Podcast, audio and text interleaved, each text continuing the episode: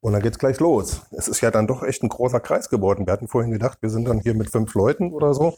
Und jetzt ist die Hütte voll. Und das ist natürlich eine tolle Sache. Ähm, es gibt ein bisschen einen Aufhänger für das, was ich heute hier weitergeben möchte. Und das ist, äh, vor zwei Wochen habe ich ähm, über Fürbitte gelehrt, darüber, was es bedeutet, ähm, der Unterschied zwischen Bitten, was ich für mich selber tue, und Fürbitte, was ich für einen anderen Menschen tue. Und wir sind dann irgendwann an so einen Punkt gekommen, wo wir gemerkt haben, ich hatte es dann auch in dem, äh, in dem Ding auch schon angekündigt, wir kommen dann irgendwann an den Punkt, was ist unsere Autorität als Gläubiger? Und äh, ein ganz wichtiger Punkt im Leben als Christ ist, Autorität zu verstehen. Und als ich mich vorbereitet habe, wollte ich eigentlich mehr aus dem, aus dem Blickwinkel von Gebet darüber reden, habe aber gemerkt, dass der Geist Gottes ganz klar gesagt hat, nee, mach es persönlicher, ähm, erstmal grundlegender, weil es wichtig ist, dass wir uns mit diesem Konzept Autorität als Christen überhaupt erstmal auseinandersetzen. Und wir kommen aus einer Gesellschaft, wo Autorität äh, nicht so geliebt wird. Ja, ich bin acht, 68 geboren, ja, vor dem Wasserwerfer quasi gezeugt oder was, keine Ahnung.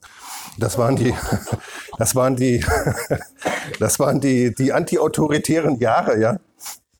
Und ähm, das hängt ja in unserer Gesellschaft sehr, sehr stark drin, dass wir Autorität oder den Begriff Macht sofort äh, schlecht konnotieren. Wir denken sofort da an, äh, an negative Dinge. Und ich glaube, dass uns das sehr davon abhält, Autorität in unserem eigenen Leben erstmal auszuführen oder Autorität auch zu nehmen über Dinge, für die wir beten. Ganz wichtige Aussagen, ihr könnt das gerne auch studieren. Ich habe auch einen ganzen Bunch voll ähm, Bibelstellen hinterher, mit denen ihr euch dann zu Hause quasi wie so ein Rätsel mal auseinandersetzen könnt. Ähm, es gibt die ganze, das ganze Neue Testament ist eigentlich voll mit dem Begriff Herrschaft, Autorität, Macht. Paulus schreibt da so dermaßen gesteigert drüber, zum Beispiel im Epheserbrief. Also man kommt gar nicht an diesem Ding vorbei und trotzdem kann man es so ganz leicht überlesen, weil man der Meinung ist, muss man eben auf die Uhr gucken, genau, weil man der Meinung ist, das ist nicht so ganz relevant. Aber ähm, wenn man sich mit diesem Konzept Autorität auseinandersetzt, dann kommt man sehr schnell an so Punkte, wo man selber irgendwie merkt, oh, das ist bei mir negativ behaftet. Und deswegen möchte ich da ganz früh eben mit anfangen. Also Gott, der, der Gott der Christen ist ein Gott von Herrschaft. Ja, wir haben mal in einer früheren Zeit hier in der Gruppe, da ist ja, viele haben das nicht mitgekriegt, wir haben das leider auch nicht aufgenommen, gesagt, dass die Gerechtigkeit, die wir in Christus haben, die ist, dass wir, ich hätte es damals gesagt, Gleiches gleich behandeln. Gerechtigkeit, ich behandle meine Mitmenschen so, wie ich auch behandelt werden will.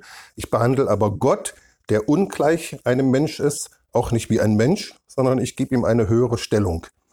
Und das nennt die Bibel Gerechtigkeit. Ich unterwerfe mich Jesus. Ich sage, Jesus, du bist mein Herr. Ich setze dich wieder an die obere Position. Du bist jetzt über mir.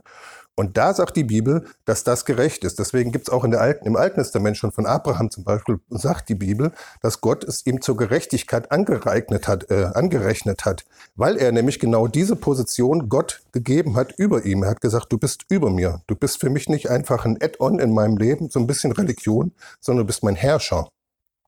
Und ich tue. Er hat es ja dann vervollkommnet, indem er dann seinen Sohn opfern wollte. Also er hat sich dieser Herrschaft unterordnet. Und das ist, was Gerechtigkeit bedeutet. Und daraus können wir ganz klar ableiten, dass das gesamte neutestamentliche Leben, das christliche Leben, ein Leben ist unter einer Herrschaft. Ja, wir sagen ja, ich gebe mein Leben Jesus, heißt ja, ich sage, du bist jetzt wieder Herr. Du bist für mich nicht ein Gott, den ich so ein bisschen so nebenher habe, sondern du bist über mir. Du hast Macht in meinem Leben. Jetzt ist ja die Frage, warum fordert Gott von uns denn eigentlich, dass wir ihm die Herrschaft geben? Ist er irgendwie so ein bisschen so ein, so ein, so ein Stinker, dass er irgendwie sagt, nee, ich will aber regieren, hier weißt du. Irgendwie, ja. Warum fordert Gott von seiner Schöpfung, ihn zu lieben, ihn zu suchen und dass er der Herr sein darf, dass er die Macht hat?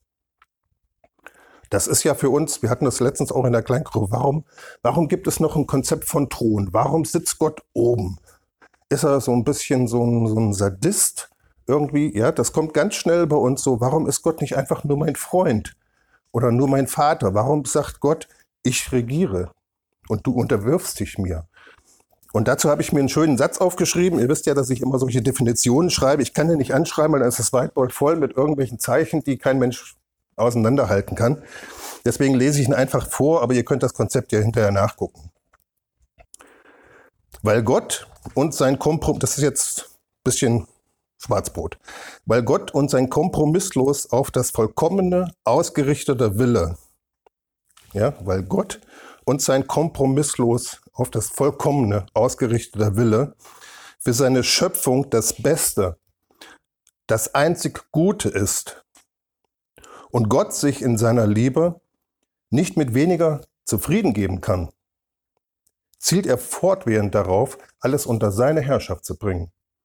Das ist, wie Gott tickt. Ja, wir hatten das letztens bei, bei Bitten, hatte ich gesagt, Gott hat etwas geschaffen, das ist von ihm ausgegangen und die Tendenz der, der, der Gottheit oder des Vaters ist, er möchte das alles erfüllen. Er möchte die Herrschaft drüber haben, er möchte alles wieder unter seine Herrschaft kriegen. Aber nicht, weil er irgendwie so ein, so ein autoritärer Despot ist, sondern weil er sagt, nur meine Herrschaft ist das Gute.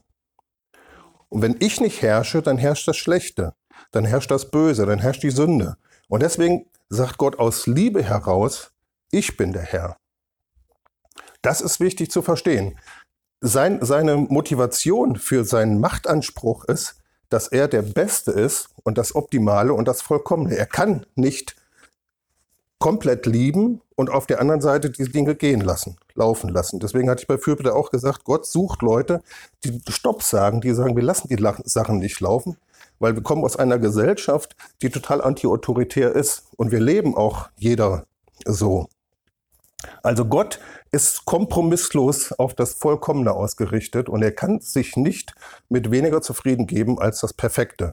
Deswegen wird er am Ende der Tage auch alles komplett wiederherstellen, unter seine Herrschaft bringen. Deswegen heißt es, dass Jesus Christus, ihm wird jedes Knie sich beugen.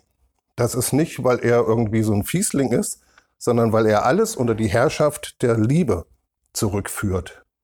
Und alles, was sich beugt, heißt anerkennt, dass Gott wieder Vollkommenheit und, und Liebe und Fülle in das Leben reinbringen kann. Also ein völlig anderes Motiv, als wir das mit, äh, mit Macht und so weiter verbinden.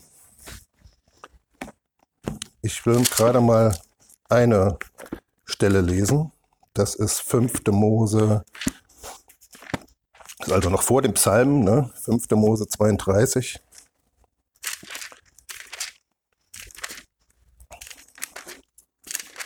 Ich lese die, wir lesen das ähm, abends immer, lese ich das immer selber wegen der Aufnahme. Sonst würden wir es gerne ein bisschen interaktiver machen. Da wird von Gott geredet, sieht man in Vers 3, und da heißt es, der Fels, vollkommen ist sein Tun denn alle seine Wege sind recht. Ein Gott der Treue und ohne Trug, gerecht und gerade ist er. Das ist, wird hier von Gott gesagt. Er ist gerecht, er ist vollkommen und er ist, wie heißt es hier, gerade, also ohne Kompromiss. Er sagt, das ist das Optimum, das ist die Richtung. Keine Abweichung. Ja, die Neue Testament sagt, bei ihm ist kein Wechsel in Folge von, äh, kein Schatten in Folge von Wechsel kein Schatten infolge eines Wechsels. Das, Uhr, das Bild dahinter ist eine Sonnenuhr, ja, und im Orient, wenn der aus dem Zenit die Sonne scheint, dann gibt es keinen Schatten auf dieser Sonnenuhr. Und dann sagt dieses Bild eben, dass bei Gott sich da kein Schatten bildet, weil er bleibt immer genau unausweichlich in dieser Position und es fällt kein Schatten auf die Sonnenuhr. Es ist genau Mittag. Und darauf verharrt er. er. Er geht nicht nach links und nach rechts, er geht 100 Prozent auf das Vollkommene. Das Gute ist, dass das Gute herrscht. Das ist das Beste, was sein, was passieren konnte. Ja. So, und jetzt lese ich euch mal eine Definition. Ich definiere ja immer so ein bisschen rum über Macht vor. Und dann merkt ihr, oh, das finden wir irgendwie ein bisschen negativ. Ich habe das mir so aufgeschrieben. Ich habe das jetzt nicht zu Ende definiert. Ne? Macht beinhaltet die Fähigkeit, auf das Denken und Verhalten von Personen einzuwirken. Da sagen wir schon, oh, Manipulation. Ja, möchten wir nicht. Scientology. Leute haben Macht über andere und beeinflussen die und die werden eine Hirnwäsche oder sowas. Aber das ist genau das, was Gott tut. Gott hat die Macht, Und er hat die Fähigkeit, auf das Denken und Verhalten von Menschen einzuwirken. Sonst würden wir keine Bibelschule machen, keine jüngerschaftliche Bibelschule, wenn wir das nicht glauben würden. Und er hat die Macht, Menschen zu beeinflussen. Preis den Herrn. Sonst würden wir alle in Sünde verharren und wir wären nicht mehr beeinflussbar. Gott würde sagen, die sind so freitrehend und ich komme da auch nicht mehr dran. Aber er hat die Macht. Er kann alles im Universum erreichen und unter seine Herrschaft bringen. Das ist gut. So, und dann heißt es, Macht ist die Möglichkeit, einseitig definierte Ziele durchzusetzen. Ja, stell dir das im Weltlichen vor, eine Person, die irgendwo auf ihrem fetten Thron sitzt und die sagt, ich beschließe aber, dass hier irgendwas, werden alle enteignet und dann wird das durchgesetzt. Wir kennen das auf dieser Welt nur negativ. Ja? Irgendwelche Despoten, es kommt irgendjemand in Somalia oder irgendwo in Afrika an die Macht, du denkst, ah, Demokratie, es dauert drei Jahre und dann unterknechtet er sein Volk und es wird immer schlimmer. Es gibt Deportationen und so, diese Despoten, diese Tyrannen, diese aus Südamerika und Afrika kennt man die ja besonders oder aus Asien. Und das schwimmt uns immer so im Denken mit, ja, diese Despotie. Aber Gott hat die Möglichkeit, seine einseitig definierten Ziele, Klammer auf, der Liebe, Klammer zu, durchzusetzen. Und jetzt kommt der Knaller. Im Falle von Widerstand hat der Machthabende es nicht nötig, Kompromisse einzugehen. Das finde ich, wie bimmelt irgendwie schöne Musik kommt. Ja, im Falle von Widerstand, also wenn, wenn Gott auf Widerstand trifft, dann hat er es nicht nötig, irgendwelche Kompromisse zu machen. Kann sagen, nix, ich habe die Macht, ich bin der Herrscher und ich setze das durch, was ich beschlossen habe. Und das ist erstmal für uns sehr befremdlich, uh, so Macht irgendwie, mm, aber das ist nur gut, dass das so ist. Weil das bedeutet, dass niemand die Chance hat, Gott zu kompromittieren oder Schatten irgendwo reinzubringen oder Dinge zu manipulieren. Genau das Gegenteil von Manipulation ist hier der Fall. Es gibt bei Gott keine Möglichkeit, ihn zu manipulieren. Und das ist die gute Botschaft für uns. Wenn er sagt, ich liebe dich, dann bleibt das so. Und dann gibt es da nichts zu manipulieren. Und da gibt es nichts. Paulus sagt, wir vermögen nichts gegen die Wahrheit. Wir vermögen nichts gegen die Wahrheit. Und das ist, weil Gott die Macht hat. Deswegen sitzt er auf dem Thron. Deswegen hat er oben Platz genommen, hat gesagt, und dabei beharre ich. Ich bleibe oben, ich habe die Macht, ich habe die Autorität. Und ich gebe sie auch nicht her, ich teile sie auch nicht, weil das würde dazu führen, dass sich das Böse reinschleicht. Und irgendwie wie so ein Hefeteig dann immer weiter durchsäuert, bis das ganze System schlecht ist. Also Gott steht für diese Reinerhaltung seines Willens, deswegen hat er die Macht. Das ist der Grund, warum Gott von, von uns fordert, dass wir uns seiner Herrschaft unterwerfen. Nicht, weil er ein Despot ist oder weil er irgendwie so Machtspielchen macht, wie wir das kennen, sondern weil er auf das Gute ausgerichtet ist und keine Kompromisse für dein Leben möchte. So, ein Beispiel, Matthäus 28, Vers 18. Sehr bekannter Vers. Was habe ich gesagt? Matthäus 28.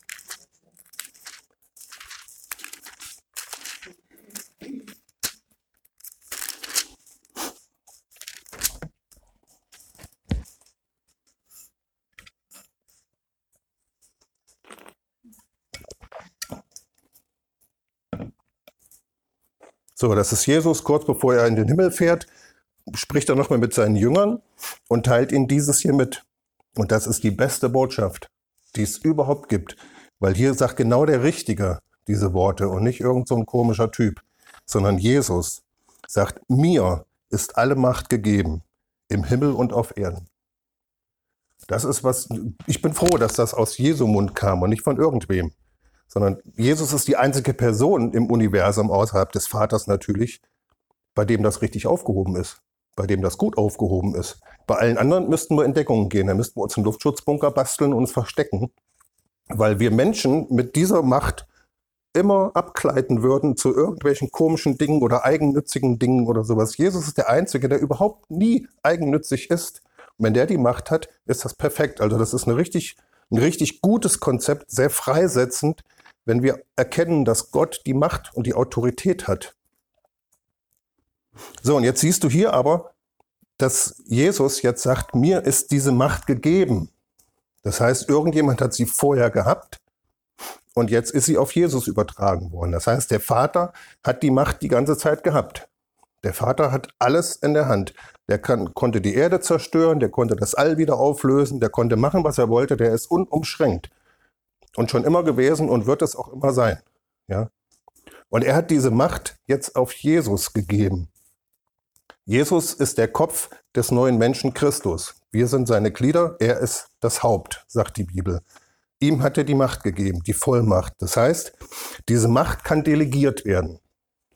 Jemand kann dir einen Teil von Macht geben. Das kennen wir aus dem Firmensektor. Ja, ich habe jetzt zu meinem Chef mit meinem Chef gesprochen, da kam ein Angebot über 600 Euro für irgendwas und ich fand das auch ein bisschen viel. Wusste ich nicht, ja, kann ich das jetzt freigeben oder also einen Auftrag geben oder nicht? Und bin ich zu meinem Chef gegangen und er sagte, ja, das ist ja noch Minderbudget, klar, alles bis vierstellig können Sie einfach freigeben. Habe ich eine Vollmacht bekommen. Ich habe die nicht Schrift, ich bin kein Prokurist oder so, er ist Prokurist. Aber ich kriege einen Teil der Vollmacht. Jemand, der, die, der über das Budget bei Plansekur halt über die IT bestimmt, kann sagen, naja, ich gebe dir schon die Möglichkeit, mach es einfach. Das ist ein Stück delegierte Macht. Ein Stück Herrschaft, die mir jemand überträgt und sagt, das darfst du tun. Ja, also, und dann spricht die Bibel, und wir sprechen ja auch im Wirtschaftsleben davon, von Vollmacht. Vollmacht klingt immer so, als hätte jemand die volle Macht. Das, der Begriff ist im Deutschen ein bisschen unpassend eigentlich, aber es wird ein Teil der Macht genommen und jemand anders gegeben und sagen, die darfst du jetzt ausführen. Ein Teil von Vollmacht zum Beispiel ist eine Lichtsignalanlage, wie Behördendeutsch für eine Ampel sagt. Die hat eine gewisse Vollmacht, weil sie ist bekannt, sie ist deklariert, als wenn rot ist, darf es nicht fahren. Diese Ampel, die hat keinerlei Kraft, aber die steht da und wenn sie auf rot geht, bleiben alle stehen. Weil ihr ist ein Stück weit die Macht übertragen worden, den Verkehr zu regeln. Ja, früher hat das ein Polizist gemacht mit Hey und Stopp. Die Ampel hat überhaupt keine Kraft. Auch der Verkehrspolizist hat ja gar keine Kraft, irgendetwas zu tun. Er stellt sich in den Verkehr und ich fahre mit meinem Auto einfach über den Polizisten drüber und boah, ist kein Gegner. Ja, Kraft hat er nicht, die habe ich mehr. Aber er hat die Vollmacht. Er stellt sich hin und sagt Stopp. Und was, er, was das bedeutet ist, er ist nur ein Symbol für die Staatsmacht. Und die hat mehr Kraft als ich. Die schicken notfalls die Bundeswehr, um mich einzufangen. Und dann komme ich in, in, ins Häuschen und dann wird da Stahl drumherum geschüttet, fünf Tonnen um alle Wand und dann komme ich nicht mehr raus. Also da, das, das Ding ist, da gibt es eine größere Macht, die etwas delegiert und sagt, du darfst das tun. Und der Polizist hat keine Kraft, selbst du mit deinem Fahrrad, den und dann fliegt er in die Ecke. Ja? Aber dann schreibt er sich deine Körperbeschreibung auf und sagt auffälliges Hütchen und auffällige Weste und so. Und dann suchen sie nach dir und irgendwann finden sie dich und dann sind sie am Drücker. Ja? Und das ist, das ist also Vollmacht. Gott gibt einen Teil der Macht. Was wird denn hier geredet? wird delegiert. Ja? Und genau das sagt die Bibel eben auch. Äh, Philippa 2, Vers 9. Wir waren ja vorhin schon mal im Philippa-Brief. Da wisst ihr ja, wo der ist.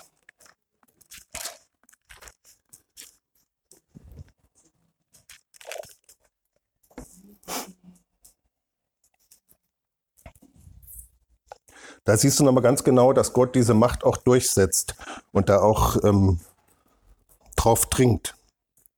Also da heißt es, Jesus war äh, willig, sein Leben zu geben und er hat sein Leben niedergelegt und ähm, ist den Menschen gleich geworden, war gehorsam. Und dann heißt es, darum hat Gott ihn auch hoch erhoben und ihm den Namen verliehen, der über jedem Namen ist, damit in dem Namen Jesu jedes Knie sich beuge, der himmlischen und irdischen und unterirdischen, und jede Zunge bekenne, dass Jesus Christus Herr ist, zur Ehre Gottes des Vaters. Was dieser Vers aussagt, ist eigentlich, dass der Vater die Macht jetzt auf Jesus übertragen hat, damit er dafür sorgt, dass alles unter seine Herrschaft kommt.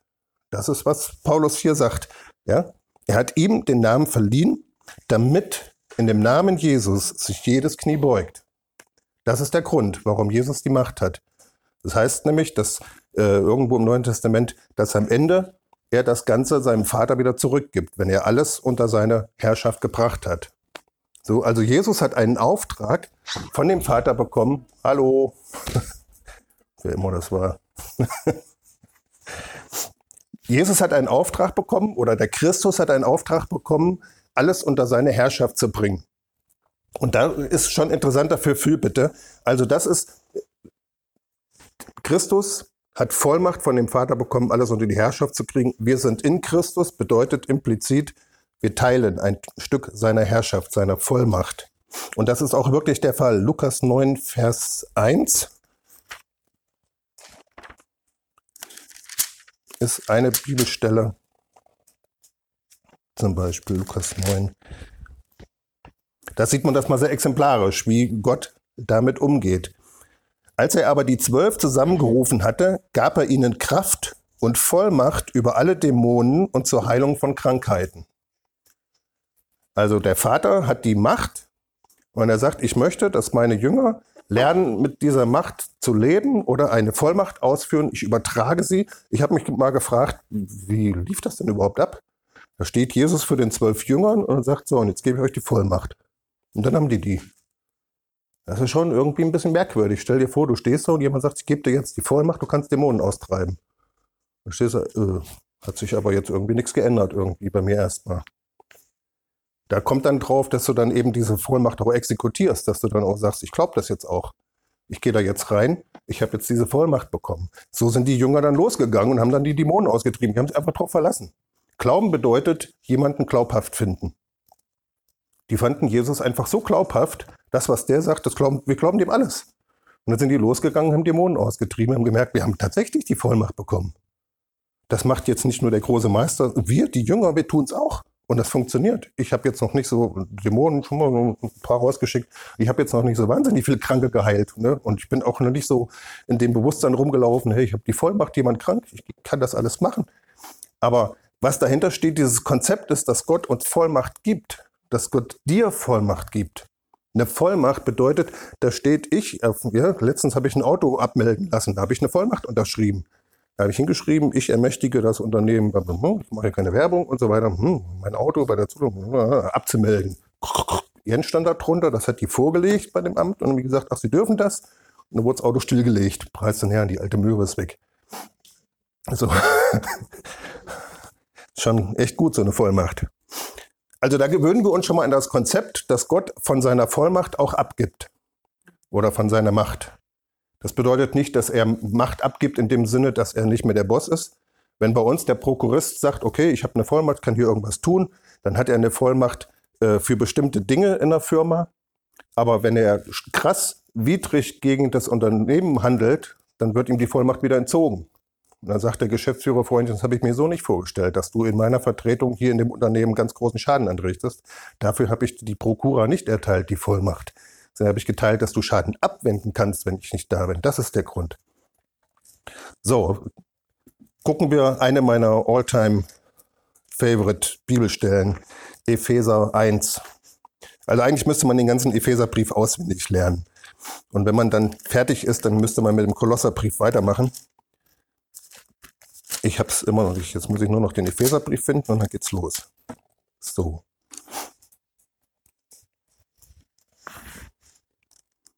Epheser 1 ab Vers 19. Ist ein bisschen größere Stelle. Da redet Paulus mit ganz verschachtelten Sätzen. Es macht echt Sinn, sich das ein bisschen runterzubrechen, vielleicht mal in der Hoffnung für alle und dann so langsam aufwärts wieder zu gucken, was ist denn da überhaupt die Rede. Er redet von der überragenden Größe von Kraft. Er redet von dem Reichtum der Herrlichkeit.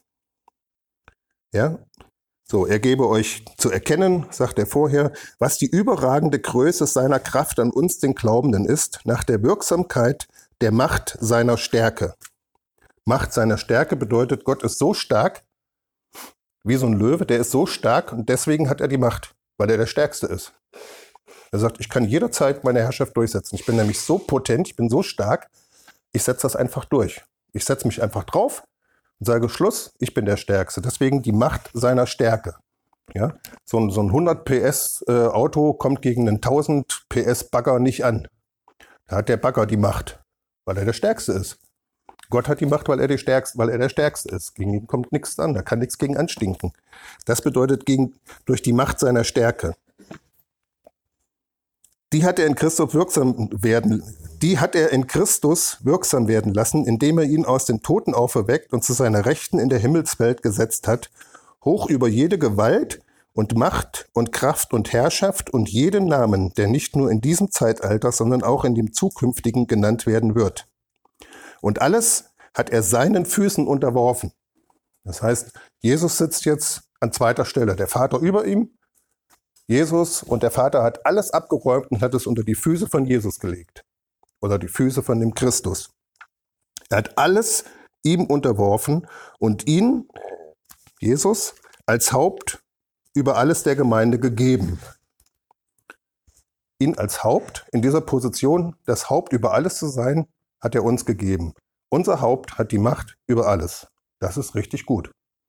Wir haben ein Haupt in der Gemeinde, jemanden in unserer Gemeinde, der die unumschränkte Macht hat, der alles kontrollieren kann, der alles wieder gut machen kann, der jeden Schaden reparieren kann, jede Krankheit heilen, alles wiederherstellen. Das ist die Vollmacht, die der Vater Jesus gegeben hat. So, und dann sagt er hier, also alles der Gemeinde gegeben, und dann sagt er hier, die sein Leib ist, die Fülle dessen, der alles in allen erfüllt. Das heißt, wir als Gemeinde sind der Leib. Ne? Das steht ja da, das versteht man.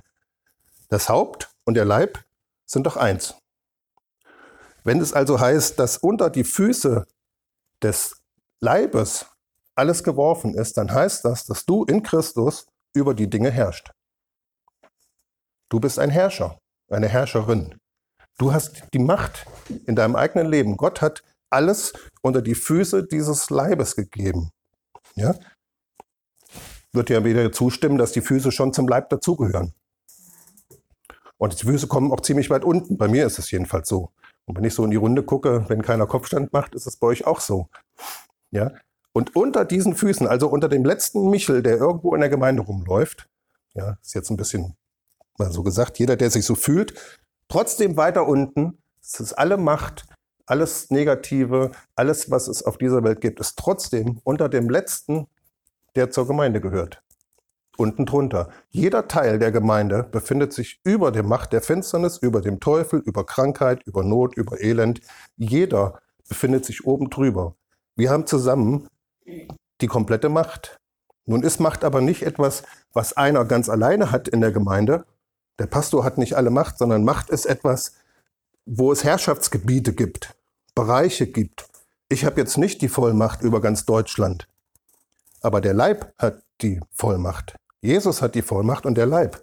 Also wir sind ja alle zusammen. Wenn Jesus sagt, ich gebe euch die Vollmacht, sagt er ja nicht, Petrus, du hast jetzt die ganze Vollmacht, du kannst dir alles machen, sondern euch meint, ich gebe das in meinen Leib rein und ihr zusammen unter dem Haupt, ihr habt die gesamte Macht, Vollmacht auf dieser Erde. Das ist, was Gott dir gegeben hat. Gott hat dir Vollmacht gegeben über alles Negative. Über jede Sünde, über jede Krankheit, über, über alles Negative in deinem Leben und wachstümlich auch in dem Leben anderer. Das ist, was wir bei Fürbitte dann tun. Dass Gott jemanden einsetzt, da kommen wir aber gleich noch drauf. Also gewöhn dich daran, dass du die Autorität hast. Jetzt ist aber Autorität, die nicht angewendet wird, eine sehr böse Autorität. Das kennen wir ja von den Regierenden. Du siehst, es ist ungerecht. Ja, da werden Leute werden, werden abgeschlachtet, keiner tut was. Jemand hat die Autorität, wendet sie nicht an. Nicht angewendete Autorität ist finster. Das ist so. Weil derjenige, der die Autorität hat, hat eben auch die Möglichkeit, Dinge zu stoppen. Tut er es nicht, lässt er es laufen, ist ein Bruder des Verderbers eigentlich. So wichtig ist das schon, dass wir Autorität wirklich ergreifen und die Dinge auch durchsetzen. Weil der, der die Autorität hat, hat auch die Verantwortung. Das bringt das natürlich mit sich. Bedeutet, wenn Dinge in deinem Leben irgendwie laufen und du merkst, das läuft nicht gut, dann bist du derjenige, der jetzt gefragt ist. Du bist derjenige, der die Vollmacht hat. Du bist derjenige, der die Autorität hat. Du bist gefordert. Lass die Dinge nicht laufen, sondern sag Stopp. Ganz wichtiges Wort, eins meiner Lieblingsworte überhaupt ist Stopp. Weil es gibt so viel auf dieser Welt, was anfängt zu laufen, frei zu drehen irgendwie. Und du hast die Möglichkeit zu sagen, stopp. Matthias bringt immer dieses Beispiel, zähl mal in deinem Kopf von 1 bis 100, dann fängt jeder so an und dann sagst du Stopp und dann hört dein Gehirn wieder auf. So, Stopp kann wirklich, wir können das gerne mal machen, ja. Denkt mal alle jetzt von, von 0 bis 100, zählt mal durch. Ja, wir machen jetzt vorher Stopp, nicht, dass einer bei 11 dann nicht mehr weiß, was er machen soll. So, und dann sage ich irgendwann Stopp und dann hört ihr alle auf zu zählen, weil ihr, oh, da kam jetzt Stopp. Und du hast die Möglichkeit, in deinem Leben Stopp zu sagen zu Dingen. Du hast, du hast einen Teil der Autorität. Das hilft dir aber erst was, wenn du deine Autorität auch erkennst und auch verstehst, dass du von Gott delegiert Autorität bekommen hast. Du bist nicht der letzte Loser. Als ich das als junger Mann erkannt habe, dass ich, dass ich nicht ausgeliefert bin, dass man mit mir nicht alles machen kann, Für mich war der Durchbruch, weil ich das, vielleicht erinnerst du dich, früher ich zottelig und lange Haare und lange Klamotten und war immer so, Männer sind böse, wir müssen alle weiblich irgendwie so rüberkommen. Das war so. Die Grünen haben das so ein bisschen reingebracht in den 80ern. Man hat sich nicht getraut, äh, irgendwie männlich, Männer standen für Krieg und für Unterdrückung und Frauen waren die Weichen. Die sind dann so, und wir Männer, wir haben dann auch versucht, irgendwie weiblich zu werden. Lange Haare und alles und hast immer Peace gerufen und so. Ja. So, und dann waren wir verheiratet. Dann waren wir frisch verheiratet und dann haben wir uns irgendwann mal abends Pizza bestellt. Haben wir schön Candlelight-Dinner gemacht, alles aufgestellt und so. Und mal abends um sieben sollte die Pizza kommen. Jetzt hör doch mal auf zu plaudern. Ich schmeiß dich gleich raus. So, ich, ich nehme hier Autorität. So, bin nicht mehr der aus den 80ern. So, und dann kam aber keine Pizza. Und dann habe ich irgendwann angerufen. Ich sage, ich wollte mit meiner frisch vermählten schönen Pizzaabend machen. Wo bleibt die denn? Ja, die kommt. Und dann kam der um neun vorgefahren und hat mir erzählt, ja, ich war in Bergshausen. Ich sage, aber Sie sehen ja, dass wir gar nicht in Bergshausen wohnen. Ja, ich habe das nicht so richtig gewusst. Und ich sage, ja, was machen wir jetzt? Ja, Sie müssen die Pizza bezahlen. Ich sage, das können Sie glatt vergessen. Die ist kalt. Und da habe ich in dem Augenblick gemerkt, nee, ich kann mich nicht einfach abkochen lassen. Das funktioniert das Leben nicht. Wir müssen hier, wir müssen hier einen Deal machen. Und dann habe ich plötzlich neben mir gestanden, habe ich denen zu ihm gesagt, Sie rufen Ihren Chef an, wir verhandeln jetzt einen Preis, ansonsten geht die Pizza zurück. Wegen Lieferverzug. Ich lehne die, die Annahme an. Dann haben sie eine Pizza, die können sie wegschmeißen, verdienen sie gar nichts. Und da habe ich plötzlich neben mir stehend mitgekriegt, jawohl, das ist so. Nicht, dass ich, dass ich jedem widerstehe und immer für mein Recht nur kämpfe, das mache ich nicht. Aber zu erkennen, ich muss mich nicht einfach abkochen lassen. Mir muss nicht jemand eine kalte Pizza hinstellen und sagen, wir hätten dann gern 10 Euro von Ihnen oder, oder damals D-Mark und ich sage, die ist ja nichts mehr wert, die kann man ja gar nicht mehr essen. Die ist zwei Stunden da irgendwo rumgefahren, die ist weich, die schmeckt nicht mehr, der, der, das Paprika ist öde, meine Frau ist sauer, der ganze Abend ist dahin. Das ist ja ein angerichteter Schaden. So, und dann habe ich damals als junger Mann, war das für mich klar, ich muss Autorität ergreifen. Ich muss Stopp sagen. Ich muss sagen, nee, das geht so nicht. Das mache ich im Geschäftsleben schon manchmal auch, aber manchmal muss man sich auch mal Dinge gefallen lassen. Ne? Das will ich jetzt nicht sagen. Ich will euch jetzt nicht aufwiegeln, immer für euer Recht zu kämpfen, aber doch mal irgendwann zu merken, nö, ich muss mich in meinem Leben nicht einfach abkochen lassen. Ich kann auch Stopp sagen und sagen, nix, das läuft jetzt nicht. Ich lasse mich jetzt nicht von dem Bösen hier einfach überrollen, sondern ich sage Stopp. Und ich sage auch Stopp, wenn Gott mir die Autorität gibt oder den Auftrag, bete für Dieter, dann habe ich in dem Augenblick eine Vollmacht, für Dieter zu beten. Und dann bin ich gefordert, als Fürbitter zu sagen, und jetzt machen wir Stopp in den Ganzen. Weil ich komme von oben, ich habe die Macht. Gott hat mir die Vollmacht gegeben und Stopp. Und meine Erfahrung ist, dass Gott das wirklich, dass das wirklich durchgesetzt wird. Wenn Gott zu dir gesprochen hat und dir einen Auftrag gibt und dir die Vollmacht gibt, dann wirkt das wirklich. Aber wachstümlich. Also das ist eine richtig, richtig gute Sache. Die göttliche Autorität richtet sich ja immer gegen Ungerechtigkeit. Gott kämpft ja gegen Ungerechtigkeit. Seine Autorität geht ja nicht darum, irgendwie mal den Meister zu zeigen.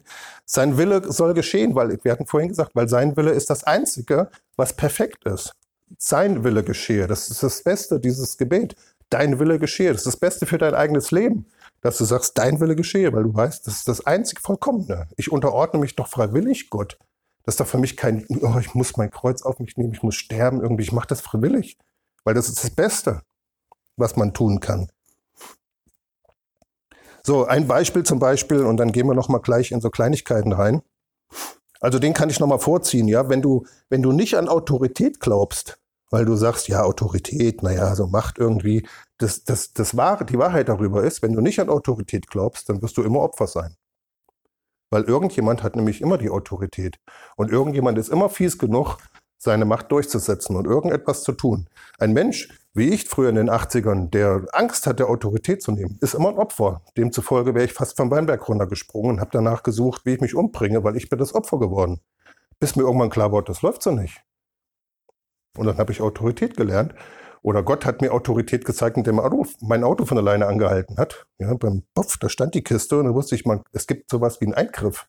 Es gibt so etwas wie, und das geht jetzt hier nicht, der Sven fährt nicht in den Unfall rein, wir stoppen jetzt das Auto. Das ist total autoritär gewesen, wie Gott mich er, äh, errettet hat.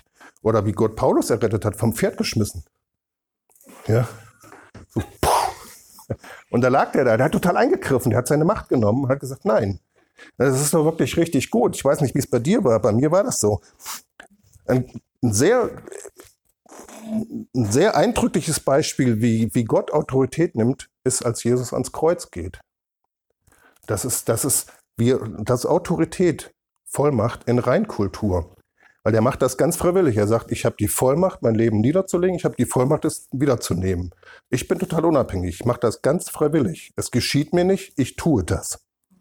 Das ist, was Jesus getan hat. Das ist nicht, dass der Teufel plötzlich gewonnen hat oder so. Jesus hat das ganz freiwillig gemacht.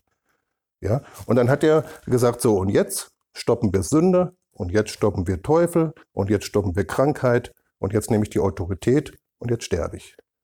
Das ist in Reinkultur. Da hat er wirklich Autorität angewendet. Das hat richtig geknallt an dem Tag. Und da saß der Teufel ziemlich blamiert da und hat gesagt, Mist. Einer von den Menschen hat die Autorität genommen gegen das alles und hat Stopp gesagt. Das ist, was Jesus getan hat. Und wie wirkungsvoll Autorität ist, du bist seitdem errettet worden. Dir sind deine Sünden vergeben worden, was da alles dranhängt. Du wirst ein neues Leben haben, du wirst auffahren, du wirst einen neuen Körper bekommen, ja, du wirst eine Geistleiblichkeit haben. Das heißt, du hast einen geistlichen Körper, keine Ahnung, was das bedeutet.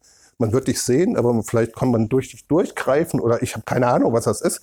Eine völlig neue Existenz, was völlig Neues, was Jesus durch seine Autorität in einem Tag, in einer Minute, baff, und dann war das alles da. Das ist Autorität in Reinkultur. So, also wir wollen unsere anti-autoritäre Prägung loswerden. Das müssen wir unbedingt als Gemeinde. Wir müssen das unbedingt tun. Wir müssen unbedingt erkennen, dass wir zum Herrschen berufen sind. Weil sonst wird es in Deutschland immer so weitergehen. Wir haben die Autorität. Das heißt, wir haben die, die Verantwortung. So, wie kannst du denn jetzt einen Teil deiner Vollmacht ausüben. Also ganz klar ist natürlich, niemand von uns hat die Vollmacht über alles. Das ist auch gut so, weil wir sind gar nicht in der Lage, für alles zu sorgen. Ich habe gar nicht die Kapazitäten, mir alles zu überlegen und für alles zu überlegen, was wohl am besten ist. Also ich bin froh, dass Autorität wächst dass es etwas Kleines anfängt. Das Erste, was du tun kannst, um deine Vollmacht auszuüben, ist natürlich, dass du deine Vollmacht erkennst, die dir in Christus gegeben wurde. Und dann musst du dich mit der Bibel beschäftigen. Dann musst du Epheserbrief lesen, das kriegt ihr auch als Hausaufgabe. Natürlich, bei mir gibt's immer, immer Epheserbrief. Aber es ist halt, ja, selbst wenn ich über Römer predige zum, als Hausaufgabe, ist ein Epheserbrief. Nein, aber es ist ganz wichtig, ja, dass du dich damit beschäftigst, dass du da reingehst und sagst, hey, ich habe die Autorität. Ich sage Stopp ich bin mal als, als Jugendlicher oder als junger Erwachsener im, im Zivildienst echt krank geworden und keiner wusste, was das ist. Und irgendwann habe ich gesagt, ich weiß, warum ich dauernd krank bin, weil ich es einfach laufen lasse. Weil ich dagegen überhaupt nicht aufstehe. Und dann ist mir irgendwann klar geworden, hey, wenn ich in Christus bin, die Autorität habe, dann stoppe ich das jetzt. Und das habe ich wirklich gemacht. Und ab dem Tag sofort weg gewesen. Keiner wusste, was das immer ist. Bin immer aus dem Latschen gekippt, konnte nicht mehr sprechen. Keiner wusste, was das ist.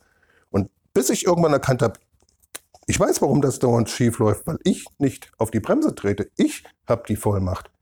Das ist in großen Sachen natürlich schwierig. Bei mir hat das in dem Augenblick war es eine Offenbarung. Ich habe auf die Bremse getreten und es ist nie wieder aufgetreten, dieses Ding. Es ist seitdem verschwunden. Ich bin seitdem nie wieder nicht sprechend umgefallen, sondern ich stehe und rede. Ja, das seht ihr ja. Also, so, und dann Jetzt denken manche, das wäre ganz gut gewesen. Ne? Das war bestimmt nicht vom Herrn. Ne? Also Der erste Anwendungsbereich deiner Vollmacht, was könnte das sein? Der allererste, der, der erste Schritt, wo du Vollmacht äh, ausleben kannst damit das wachstumlich ist. Wir wollen ja alle nationale Leiter werden. Wir haben ja mal gesagt, wir sind hier eine jüngerschaftliche Bibelschule, aber wir träumen davon, dass wir alle irgendwann Leiter sind. Wir wollen nicht Konsumenten bleiben, sondern wir wollen wachsen, wir wollen hoch. Wir wollen Verantwortung für dieses Land irgendwann tragen und wir wollen alle irgendwie mal ganz viele Leute haben, denen wir das Evangelium erklären und predigen und machen und tun. Ja, also wir wollen nicht klein denken, sondern das Gegenteil. Wir wollen groß, wir wollen hoch. Und jeder hat natürlich sein Tempo und sein, der erste Anwendungsbereich, ich verrate euch ja immer alles, was ich euch frage, ne? ich bin gar nicht so fies. Der erste Anwendungsbereich deiner Vollmacht ist, dein eigenes Herz zu bewahren. Auf dein Herz zu achten. Sprüche 4, Vers 23 sagt uns, mehr als alles, was man sonst bewahrt, bewahre dein Herz, denn aus ihm entspringt die Quelle des Lebens. Die Quelle des Lebens ist natürlich Gott. Aber für dein eigenes Leben, dein geistiges Leben, dein Leben, dein Segen kommt aus deinem eigenen Herz. Wenn dein Herz betrübt ist, wenn dein Herz äh, sündig ist oder sich irgendwie rumtritt oder ungläubig ist, so, es kommen ganz viel komische Sachen in dein Leben. Wenn dein Herz klar, aufgeräumt, glasklar ist, aufgeräumt, vergeben, bußfertig, demütig, dann kommt Segen in dein Leben. Es liegt an deinem eigenen Herzen. Und deine erste Vollmacht ist, auf dein Herz zu achten. Und da, du wirst auch keine Vollmacht über Nationen oder irgendwas ausüben können, wenn du das Kleine vergisst, weil du wirst das korrumpieren und Gott wird es nicht zulassen. Er gibt nicht die Vollmacht jemanden, der nicht in Reinheit ist. Reinheit bedeutet, alles, was dir bewusst ist, bringst du unter das Kreuz. Das heißt nicht, dass du perfekt bist. Aber das ist der erste Anwendungsbereich deiner Vollmacht, auf dein eigenes Herz zu achten, weil da hast du die unumschränkte Herrschaft. Die hat Gott dir eingeräumt und gesagt, das ist dein Herz. Du kannst von mir abfallen, du kannst mir dienen, das ist dir freigestellt. Das ist deine erste Autorität. Achte auf dein Herz, achte auf dein Denken, auf deine Emotionen, sag Stopp, auch wenn Emotionen kommen. Manchmal kommen ja so ganz komische Emotionen, dann sagst du Stopp, ich denke das jetzt nicht. Du hattest das letzte Mal ja mit dem roten Tuch. Ne? Du sagst Nein. Ich nehme jetzt Autorität, ich gehe jetzt auf dieses rote Tuch. Ich habe jetzt kein schönes rotes Tuch nicht hier. Ich hab, besitze gar kein rotes Tuch. So, konnte mein eigenes nicht mitbringen die von meiner Frau zertrampeln, das traue ich mich auch nicht. So, und dann stellst du dich hin, in dem Augenblick nimmst du Autorität über dein Leben. In dem Augenblick sagst du, nein, ich gehe jetzt in meinen Gott hinein. Ich nehme die Autorität, ich stelle mich jetzt hier auf meinen Christus und ich sage, ich bin in Christus, bin eine neue Schöpfung, das andere, ich bin mit Christus gekreuzigt und so. Das habe ich vorhin auch nochmal gemacht nach der Arbeit. Ich gesagt, hm, irgendwie soll ich heute Abend lehren. Dann gehst du in dieses Ding rein, das ist Autorität. So, das zu üben, ist erstmal das Erste. So, dann wächst deine Autorität durch Übernahme von Verantwortung. Autorität und Verantwortung sind eigentlich zwei verschiedene Begriffe für genau das Gleiche.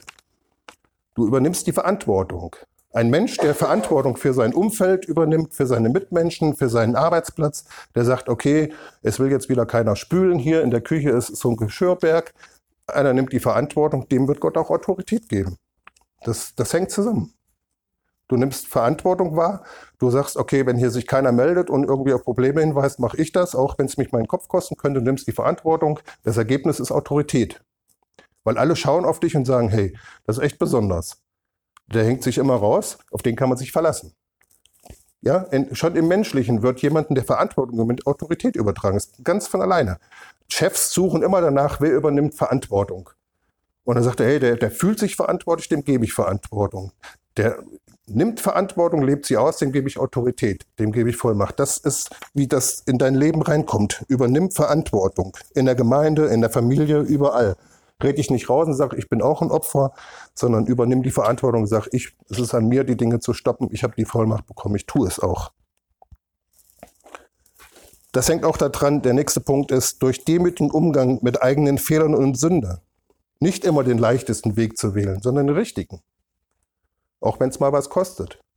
Einfach zu so sagen, okay, ich will aber Autorität haben, ich will Vollmacht ausleben und ich mache nicht einfach irgendwie, sondern ich mache es so, wie Gott es gesagt hat. Und wenn es mich das kostet, dass ich Dinge rückabwickel oder dass ich irgendwas wegschmeiße oder irgendetwas tue, was ein bisschen krass ist, tue ich das, weil ich Autorität haben will. Das ist ein ganz wichtiger Punkt. Gerade auch mit Fürbitte. Ja, denn Fürbitte ist ein Akt der Liebe. Und äh, ich weiß jetzt die Bibelstelle nicht, ähm, gibt es so, ähm, ich habe sie, aber ist egal, da, da, wird von der, von der Sünderin gesprochen, die, die, Jesus die Füße gesalbt hat. Und da sagt Jesus, ähm, wem wenig vergeben wurde, der liebt wenig, glaube ich, so sinngemäß irgendwie. Daran siehst du, Vergebung, Liebe, das hängt zusammen. Und wenn deine Liebe steigt oder, oder stärker wird, deine Motive durch Liebe gedrängt werden, dann kriegst du mehr Vollmacht. Weil Gott genau sagt, hey, die verfolgt ja meine Ziele. Da gebe ich Vollmacht rein. Also bußfertiges Herz und Vollmacht hängt total zusammen. Wir sind als Menschen anders geprägt. Wir würden sagen, der Starke hat die Vollmacht und der, der sich schwach fühlt, hat sie nicht. Das ist genau umgekehrt. Das bußfertige Herz, was vielleicht irgendwie sagt, ich weiß es nicht so richtig, Gott, aber ich will dir mein Leben geben. Ich bin jetzt ganz schwach. Der hat die Vollmacht. Das wächst. Also das gehört zusammen. Ein vor Gott schwach, schwaches, bußfertiges Herz hat viel mehr Autorität als das vermeintlich Stärke. Es sind ganz oft die ganz, ganz ruhigen, friedlichen Dinge, die total Dinge zerbrechen und, und äh, Atmosphären verändern, auch im menschlichen Zusammenleben, als der, der immer auch trampelt. Ne? So, dann gibt es Vollmacht durch Einsetzung in einen Dienst. Der Leib ist eine Struktur. Ja, es gibt Leute, die haben Autorität über Gemeinde.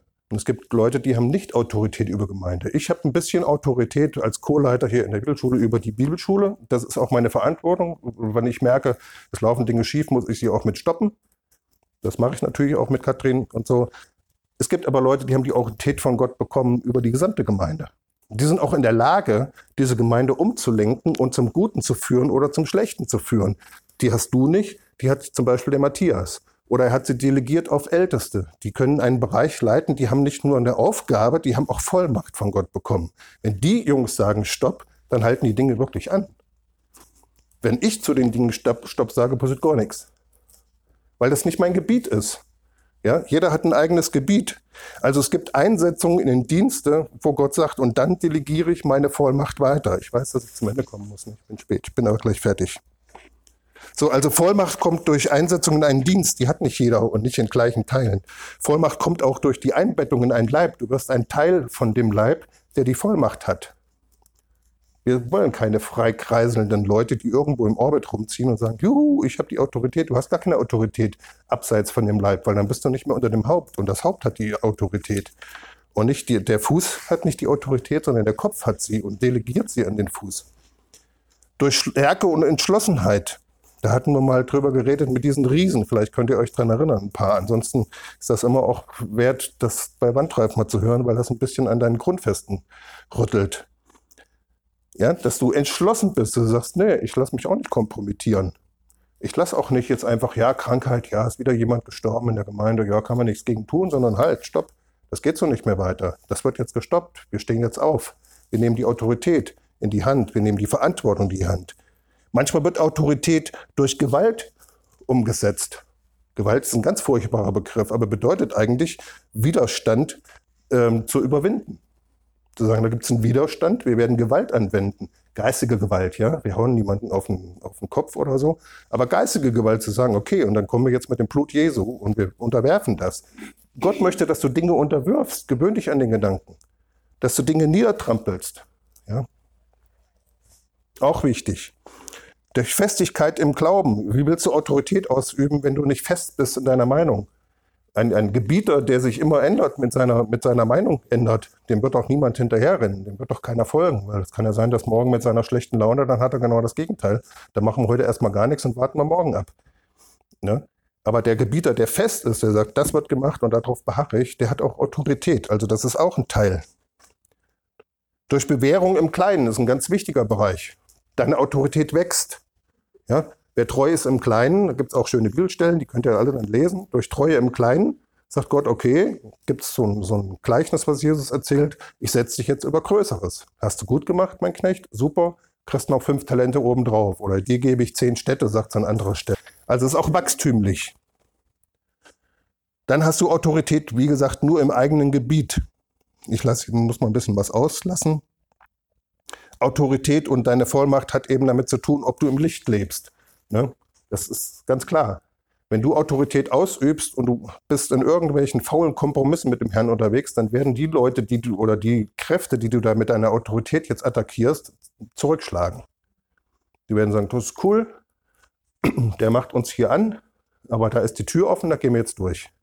Und dann wirst du richtig auf die Backen kriegen Deswegen ist es wichtig, im Licht zu leben, in Reinheit zu leben, wirklich die Dinge zu, ber zu berichtigen, Beziehungen zu, äh, zu klären und da wirklich in Reinheit zu leben. Ansonsten wird Gott diese Autorität dir nicht geben, weil das würde dich zerstören. Wenn wir uns mit der, mit der Fülle der Dämonen anlegen würden und wir hätten irgendwie offen, ja, wir würden richtig auf den Arsch kriegen. Also wird Gott erstmal dafür sorgen, dass er uns das auch anvertrauen kann. Und wir wollen aber weitergehen. Gut, ich muss aufhören, mache ich auch. Aber ist ein gutes Thema, könnte man Stunden drüber reden. Aber einfach dieser Switch macht es richtig gut. Autorität ist richtig gut. Du hast Autorität bekommen von Gott und fang an, dich darin zu sehen, hey, das ist gut, dass ich Macht habe. Ich sage auch Stopp in meinem Leben. Und jetzt kriegt er ein Rätsel als Hausaufgabe. Es muss ja auch mal ein bisschen was Einfaches sein. Ne?